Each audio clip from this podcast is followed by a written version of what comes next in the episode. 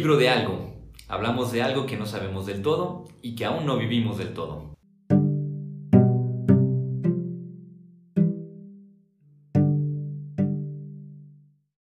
Hola, ¿qué tal? Les damos la bienvenida a nuestro podcast El libro de algo, en el que hablamos de algo que no sabemos del todo y que aún no vivimos del todo. Y tenemos nuevamente el gusto de tener aquí con nosotros a Isaac Palma, sociólogo, con el cual pues nos vamos a echar otro viajecito de, diálogo y conversación, como ya sabemos. Qué gusto tenerte aquí, Isaac. Muchas gracias, Pepe. Siempre es un gusto acompañarte y justamente viajar en las ideas y el pensamiento. Y los experimentos que nos ha implicado ir haciendo para llegar a estos temas. Curiosamente, en este día yo creo que quería proponer algo que algo que implica la tal vez una de las cuestiones más cotidianas de la vida, pero que al mismo tiempo tal vez no nos damos cuenta, y es que estamos como frente a dos tipos de racionalidad, digamos, dos tipos de maneras de, entender y de comprender la vida y de inclusive de elaborar la lógica con la que vivimos. Y una de ellas está como entre la amistad, por un lado, y por otro lado el, el capital, ¿no? O sea, la cuestión del beneficio, del cálculo, porque en realidad creo que es un gran dilema, ¿no? De repente poder de, determinar si, si puede uno ser amigo siguiendo una lógica más como de la ganancia o si más bien la amistad implica otro tipo de, de, comprensión de la vida y lo que podría repercutir esto en, la sociedad. Sí, de entrada, digo, podemos, bueno, así como lo sugieres, entre estas dos lógicas, podemos pensar que la amistad implicaría que no haya racionalidad, ¿no? Tal vez una forma de interactuar o una lógica que se mueva más a partir de los afectos y tal vez de, los momentos y de, las, de los encuentros a una lógica que tenga una racionalidad de por medio, ¿no? No hay cosas, o sea, no es tan racional. Y por otra parte, la cuestión del capital, ¿no?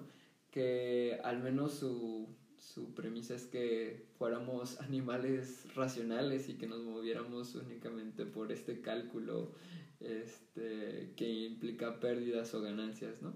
Entonces, me parece que, que podríamos empezar como discutiendo esta idea. Podemos, o sea, la parte de amistad, la parte de tener una amistad es renunciar a la, a la razón? Es, sin duda, yo creo que es una de las premisas que nos encontramos incluso en el planteamiento neoliberal, por ejemplo. Era ya bien claro, este, si no me falla la memoria, Schumpeter, que era de los padres del neoliberalismo, decía que se había logrado que la gente no tuviera que quererse ni siquiera que conocerse para poder coexistir sin conflicto a través del dinero porque al final de cuentas pues es un mero intercambio económico, intercambio de intereses y no necesitas que haya mayor profundidad en las relaciones. E inclusive en algunas teorías se sostiene que cuando tienes relaciones económicas comerciales es la mejor manera de, de evitar un conflicto, porque nadie quiere ir en contra de los propios intereses. Y esto lo se aplica como política internacional. Al final por eso tratan de estimular que haya un libre mercado, porque se supone que mientras más haya una interacción económica, menos probabilidades hay de que haya una guerra, porque implicaría ir en contra de los propios intereses, ¿no? Pero en el fondo es como decir, es mantén más cerca a tu enemigo, ¿no? Es como, no estoy seguro que sea así el dicho, pero dicen, ten, cerca a tus amigos, pero más cerca a tus enemigos. Y por otro lado, la cuestión de la amistad, habrá quien pudiera plantear que en realidad es una cuestión más ingenua o inclusive eh, que no es capaz de tener una racionalidad, me parece que en realidad tiene una lógica que plantea algo completamente distinto, donde dice, bueno, es que aquí el asunto no es como cómo tengo a mi enemigo atado, sujeto a una situación que le impida hacerme daño, sino inclusive cómo somos capaces de crear un vínculo en el cual realmente, digamos, no nos movamos por los mínimos, sino que seamos capaces de ir a máximos, porque al final de cuentas la amistad se mueve no por mínimos, sino por máximos en cierto modo. Ok. De entrada, digo, no sabía, bueno, no lo había pensado más bien desde este planteamiento neoliberal, pero ciertamente mm, el hecho de que la cuestión de los intereses este, y la cuestión de la racionalidad del intercambio, se, o sea, creo que se ha propagado, está como muy presente incluso en la ración, o sea, en esta parte de, la amistad, ¿no? O sea, en, porque incluso podríamos pensar que los afectos, o sea, entre más eh, me cae bien una persona o me la paso bien con esa persona, este, todo va bien, ¿no? Pero en cuanto suceda algo malo, este, pareciera que pudiera dejar como esta relación, ¿no? Y pareciera que de hecho la lógica de neoliberal incluso está también uh, ya metida en, en, la cuestión de la amistad, ¿no? Así como lo, como lo planteas. Ahora, el otro aspecto me parece, me parece interesante al menos en este momento, ir indagando cuál sería esta otra lógica, ¿no? ¿Cuál sería esta otra lógica de la amistad que dices que trabaja por máximos o que sería por máximos, pero ¿a qué te refieres con esto? Porque al menos ahorita escuchándote no me queda del todo claro.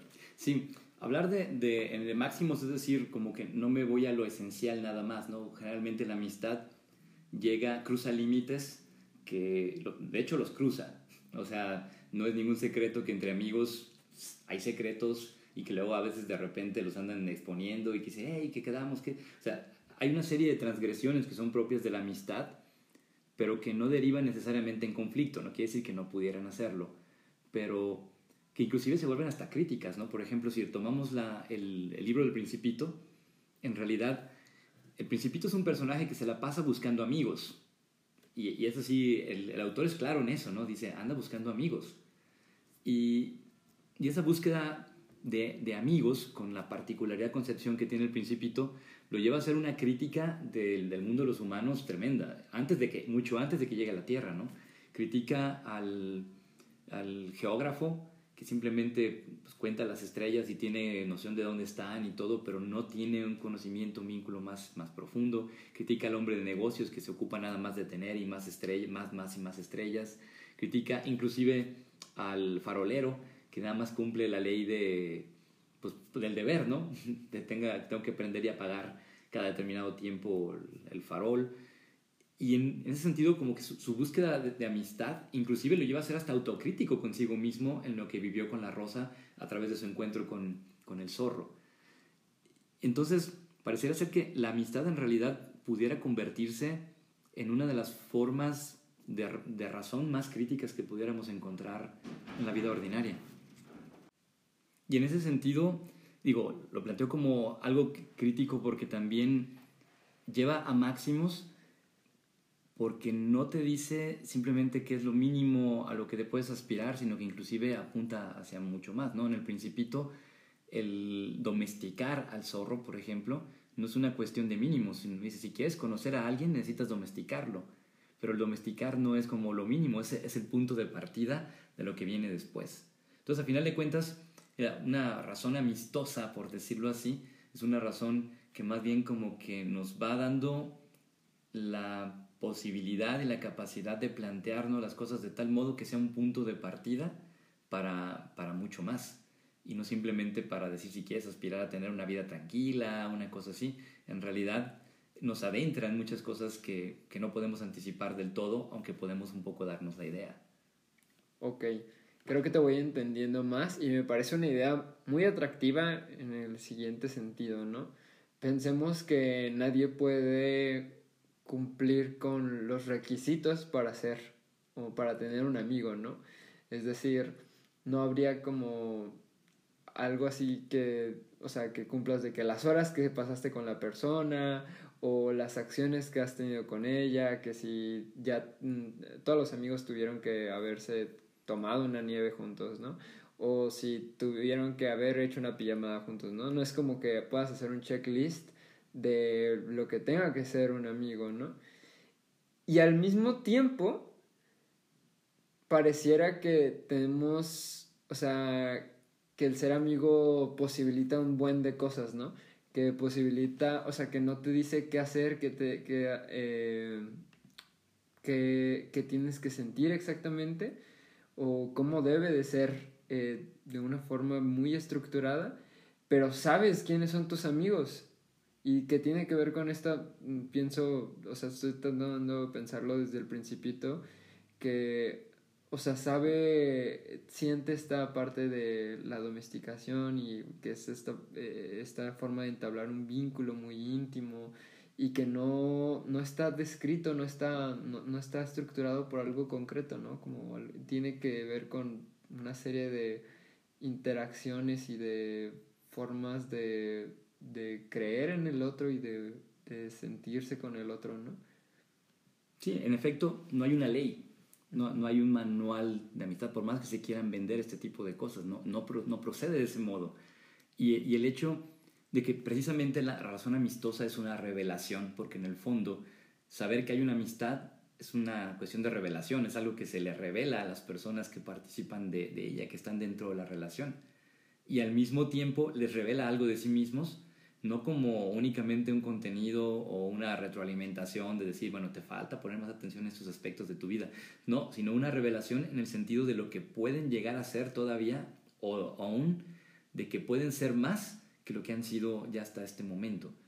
El principito va entendiendo, por ejemplo, su relación con la rosa a partir de la amistad que tiene con el zorro y eso le da eh, toda una, una visión distinta para, para regresar, ¿no? Si quisiéramos pensarlo en términos también prácticos, eh, algo de lo que comentamos en algún momento, esta idea de que no será lo mismo quien trata de asegurarse la vida a través de meros tratos comerciales que puede asegurarse su existencia y su sustento, ¿verdad? Este, y tal vez le va a implicar muros más altos, este, un montón de cosas bien eh, costosas, pero asegura que una razón amistosa, que obviamente sí es más arriesgada, ¿verdad? Más vulnerable en ciertos modos, pero por otro lado, no se preocupa quien habita en un barrio y, tiene, y, es amistoso o tiene amigos, sabe que hay vecinos que cuidan su casa hay, y no necesita poner una alarma de seguridad porque, porque si son amigos, de alguna manera están echando ojos el uno al otro, ¿no? De,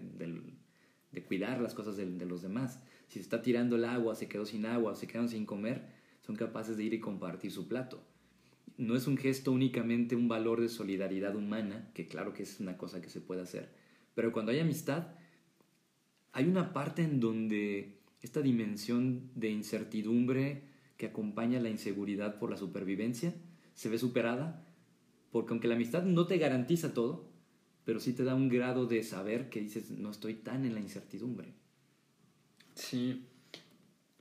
Realmente me, hace mucho sentido lo que vas planteando. Sobre todo por. porque. digo, es, una idea muy. Creo que está muy presente en el discurso social. Es, es una idea como muy vigente de trata de asegurar todo como tú puedas, ¿no? Pero desde una visión muy individual. De una visión donde compra tu seguro de vida, compra tu seguro del auto, compra tu seguro médico y que sea de, de gastos mayores porque si no, no tiene sentido. Uh, puedes asegurar tu casa, puedes, este, y de todos modos no hay garantía de que, o sea, es más bien la afirmación del miedo de que cualquiera puede ser, o cualquiera es sospechoso, ¿no? Cualquier persona o cualquier cualquiera que no eh, que esté más fuera de mi territorio, de mis, de mis conocidos, es, es, es un enemigo, ¿no? O es un, un, potencial enemigo, ¿no? Y, este, y entonces todo es como una racionalidad por tratar de asegurar algo, ¿no? Y que tal vez puedes calcularlo así, ¿no? O sea, puedes calcular incluso cuánto te va a costar asegurar tu vida de aquí a 50 años, ¿no? Y con, ten ese dinero y ya despreocúpate de la vida, ¿no? Pero esta apuesta por tener amigos que, que tal vez, o sea, no, no van a llegar al punto de asegurarnos nada, más bien. Pero abren la posibilidad de mucho. abren la posibilidad tal vez de todo. sí, creo que, digo, en, la experiencia personal lo, lo vivía mucho en Éxodo Ah, porque en Éxodo, y digo, para cualquier grupo o comunidad, creo que puede puede ser como un, un referente o pueden ah, sentir, simpatizar conmigo en este sentido, es que te puedes sentir muy incapaz de repente, puedes sentir que no tienes uh, los recursos uh, afectivos o eh, emocionales para estar al frente o las habilidades técnicas, incluso la autoridad para estar uh, hablando con los demás, pero sabes que tienes toda una comunidad y amigos que te van a respaldar cuando tú no estás. Cuando tú falles, sabes que va a haber alguien atrás de ti que va a estar ahí, ¿no? Y creo que bueno, es, es, cierta, o sea, no puedo asegurarlo, ¿verdad? no, puedo, no, no, puedo estar seguro de que fueran a estar ahí. Pero... Tenemos un poco más de certidumbre, Ajá, pero, de certeza de ello. Sí, pero una confianza, una, o sea, tengo confianza en de que responderían ahí donde yo no estoy o donde fallo. Exactamente. te pensé, no me acuerdo si la palabra certidumbre sí existe, pero bueno, este, más allá de eso, pero era certeza. Pero curiosamente tiene que ver con eso, ¿no? Y, si nos damos cuenta cómo se ha ido configurando la vida, como el asegurar que las cosas funcionen, que las cosas sigan operando, entonces puedes decir en una empresa, en, en una organización, dices, claro que seguiré trabajando sin mí, pero no es porque haya una amistad, un vínculo afectivo que de alguna manera nos sostenga, que aunque de alguna manera se puede dar, sino porque pues hay una amenaza. Si esto no funciona, todos perdemos, de algún modo, trabajamos más bajo el miedo y la amenaza, que con esto que señalas nos refuerza también la idea de por qué, a pesar de que se hable tanto de la amistad hoy en día, tal vez no nos atrevemos a decir tan fácilmente que tengamos amigos, porque aunque se vayan de fiestas, aunque haya parrandas o las, como se quiera llamar, ¿verdad? Habrá quien dice, no, es que un amigo, una amiga, pero dices, ¿de veras son mis amigos? O simplemente son compañeros de, de, de party, de party, ¿verdad? De fiesta. Este, y en ese sentido, creo que por eso la, apuesta por, por, una razón amistosa implica retomar también la posibilidad de la fidelidad, que resulta mucho más comprometedor que decir simplemente pues somos compas y ponemos todos para pagar, ¿no? O sea, que, que en, este, en este sentido, por eso digo que es de máximos, porque implica una intimidad que va más allá que simplemente el el compromiso de respetarnos mutuamente o de mantener ciertas reglas incumplidas. Un amigo puede romper las reglas, puede ir más allá, obviamente dentro de la línea esta del respeto a la persona, a la dignidad, pero es capaz de confrontar cosas, ¿no? O, o hasta de, de, decir, pues no, yo sí te voy a decir, si nadie más te lo dice, yo lo hago, ¿no? Entonces, y eso implica también, por un lado, adentrarnos en algo que pues sí, que, que, nos desafía completamente. Sí, de hecho, sí, es que el planteamiento de tal vez de estas relaciones modernas es como que se quedan en el filo de la superficialidad, ¿no? O sea, prácticamente parte del derecho funciona en cómo normar las, las relaciones sin que lleguen a este punto de eh, como intercambio efectivo, de estar anclados emocionalmente, o, sí, o sea, realmente eh, en un vínculo íntimo y poder como estar juntos sin necesidad de, la, de, ser tan estrechos, de ser tan, tan cercanos. Me inclinaría también a pensar en lo complicado que, que es para, para nosotros y digo, tal vez muchos de los que nos estén escuchando puedan también sentir, sentir lo mismo, que pensándolos en, en estos términos de un amigo que te ponga límites, un amigo que te diga que no, o sea, realmente son pocos. Un amigo que también llegue en cierto momento a perder el control y a mostrar una parte más oscura de, de sí, son pocos los que con los que tienes esa intimidad, con los que llegas a ese punto de, de relación o de confianza. De confianza, ajá, sí, de confianza justamente. Creo que podrán eh, contar a sus amigos o traer a sus amigos a la cabeza. ¿Y cuándo fue la última vez que les dijeron, no, no estoy de acuerdo, la estás, la estás regando? de hecho, había un chavo que decía en una publicación de Facebook, donde quédate con quien te apoye siempre, con quien se ponga de tu lado, con quien te ayude a luchar por tus sueños, con quien, o sea, todo era afirmación, afirmación, y le digo, y entonces no estás buscando un amigo, alguien que te quiera, estás buscando alguien que simplemente reafirme este, tu propio aislamiento, tus propios caprichos y deseos, ¿no? Porque pues alguien real también te podrá decir, no, espérate, creo que aquí te estás yendo más allá.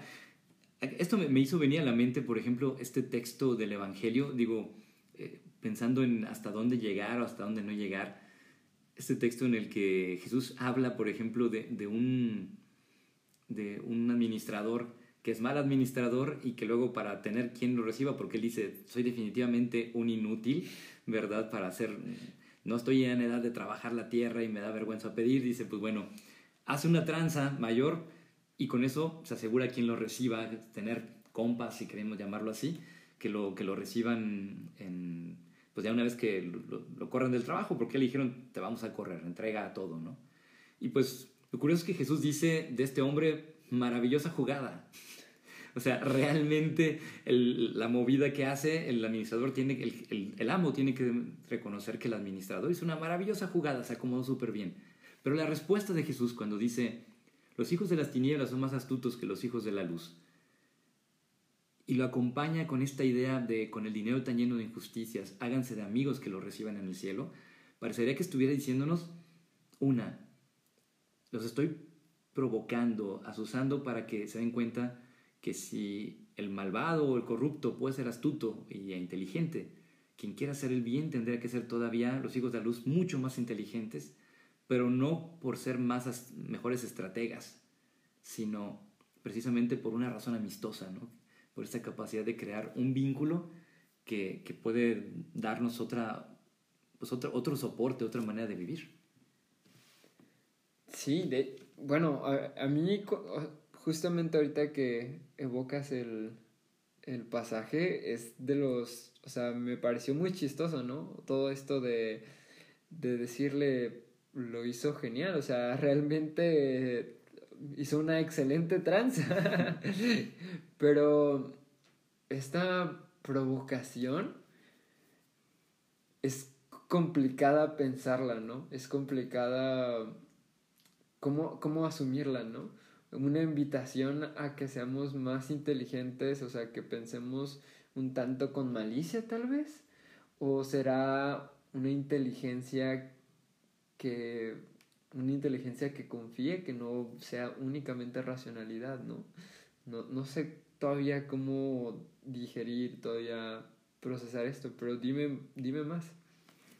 A mí me parece que básicamente esta capacidad de pensar con amigos o, de pensar amistosamente, que en el fondo también es un acto de, de, fe, tal vez porque todo acto de fe en el fondo es un gesto de amistad y, al mismo, y de gratuidad y al mismo tiempo todo acto de amistad en el fondo es un acto de fe y, de gratuidad. Entonces como que van, van tan entrelazados que tal cual sí, Jesús no es ningún ingenuo, ¿no? Y, no, y no dice, bueno, claro que ya a estas alturas diríamos, tener amigos va a asegurarte el resto de tu vida si te quedas sin trabajo. Pues no, o sea, pero obrar acorde a una razón amistosa nos permite que tengamos puntos de apoyo que no sea el único, la parte de la economía, la parte del beneficio, la parte de aprovechar, inclusive es aquello que creo que cualquiera que haya tenido que tomar decisiones, generalmente muchos dicen, no, pues escoge lo que te deje más, lo que te asegure la vida, pero también hay quien dice, pues mira, no sé qué vayas a decidir, pero aquí estamos, ¿no?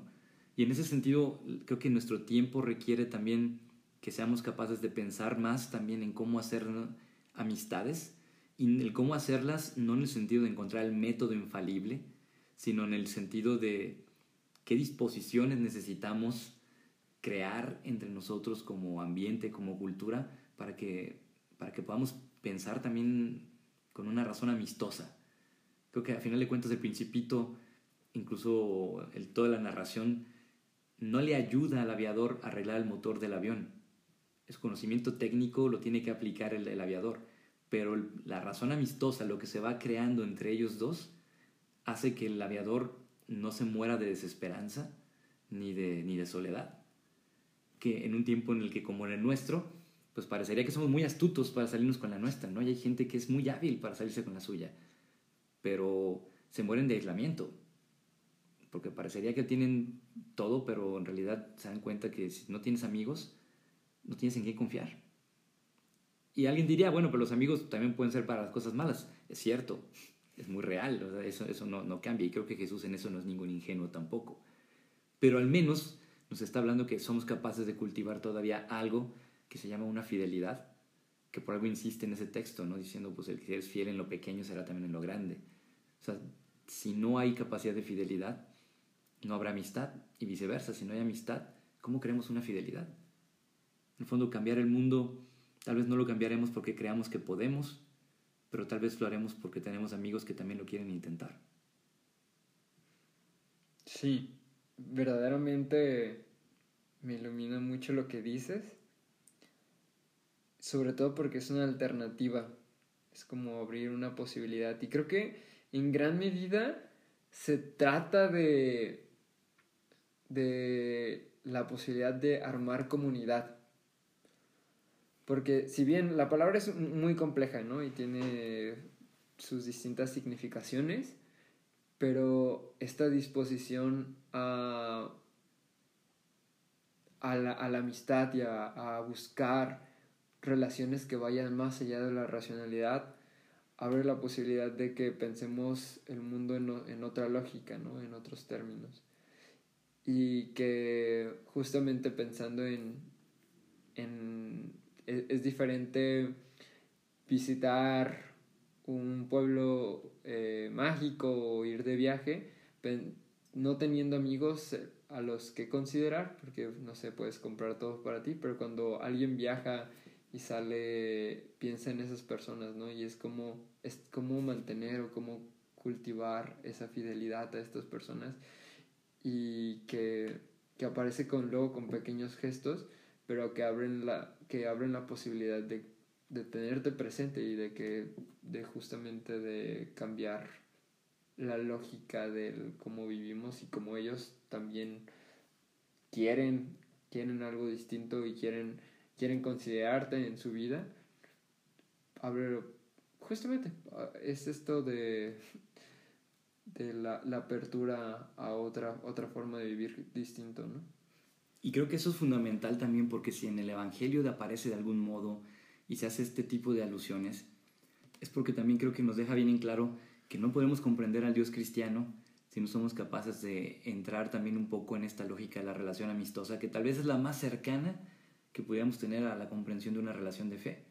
Aunque se privilegia muchos, muchas veces la relación amorosa de pareja y todo, pero creo que también la relación de amistad es, incluso hoy es muy clara en el Evangelio de Juan, no es el texto de este caso, pero que nos hace decir es que sí, si no somos capaces de entrar por la vía de, la, de una razón amistosa, difícilmente podemos comprender, porque es cuando uno se pregunta, eh, pues, ¿quién es Dios?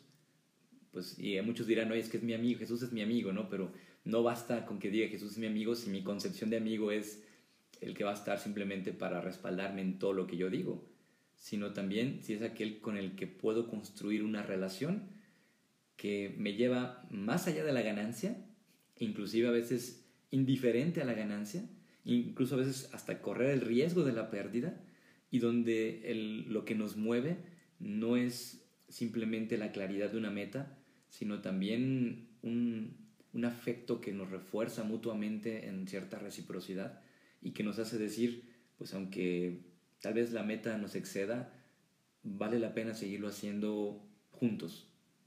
Y aquí creo que puede hacer alusión hasta varias películas, ¿no? Desde Guardianes de la Galaxia, donde este Star-Lord en algún momento les plantea el morir, bueno, un, plan muy difícil y que le dicen, oye, nos estás pidiendo morir. Y dice, pues sí, pero pues bueno, y que todos se vienen diciendo, es un, es un honor no solamente haber luchado y vivir, sino tal vez morir con amigos, ¿verdad? Y creo que en ese sentido no es una exaltación de la amistad como lo más puro que hay, pero sí como uno de los posibles últimos vínculos de los que disponemos hoy en día todavía en nuestro imaginario, porque habría muchas otras formas de vínculo, pero hoy las hemos reducido tanto, tanto, que tal vez es de los pocos vestigios que quedan de una relación en nuestro imaginario de relaciones que nos permitiría acercarnos un poco a la posibilidad de una experiencia de Dios real.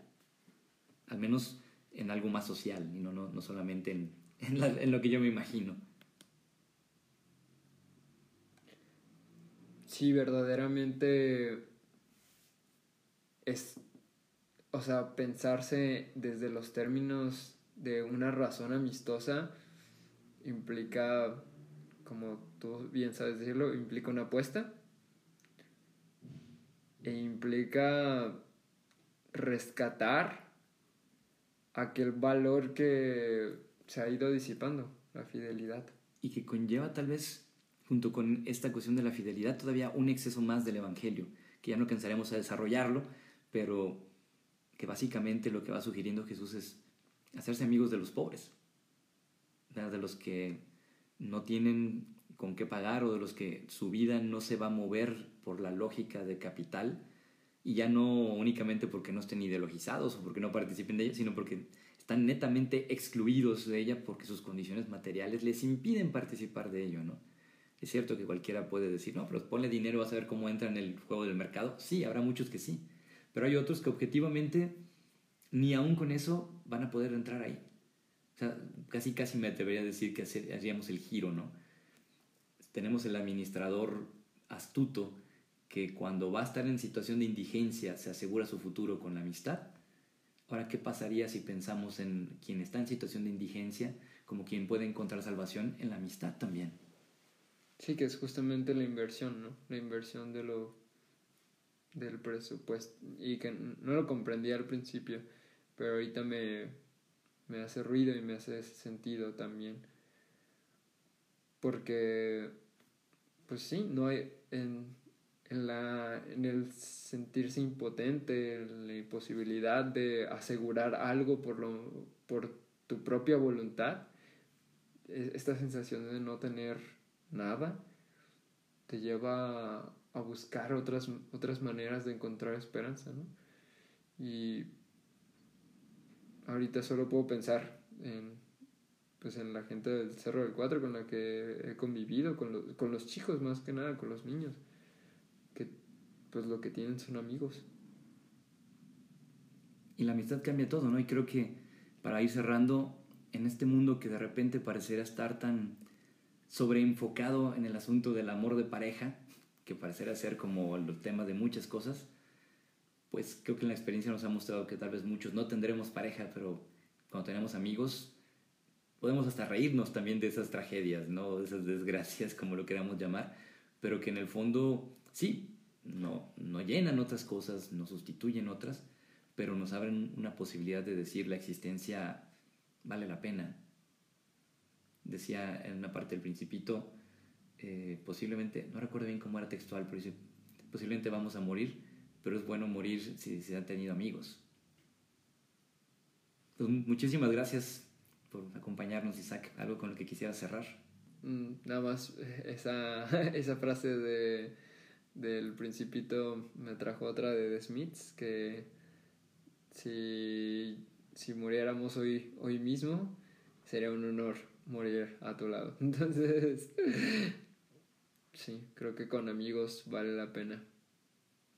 Bien, pues muchísimas gracias por acompañarnos. Esperemos que sigan dando vueltas a la razón amistosa y si no, pues al, al principito al menos. Que estén muy bien, hasta luego.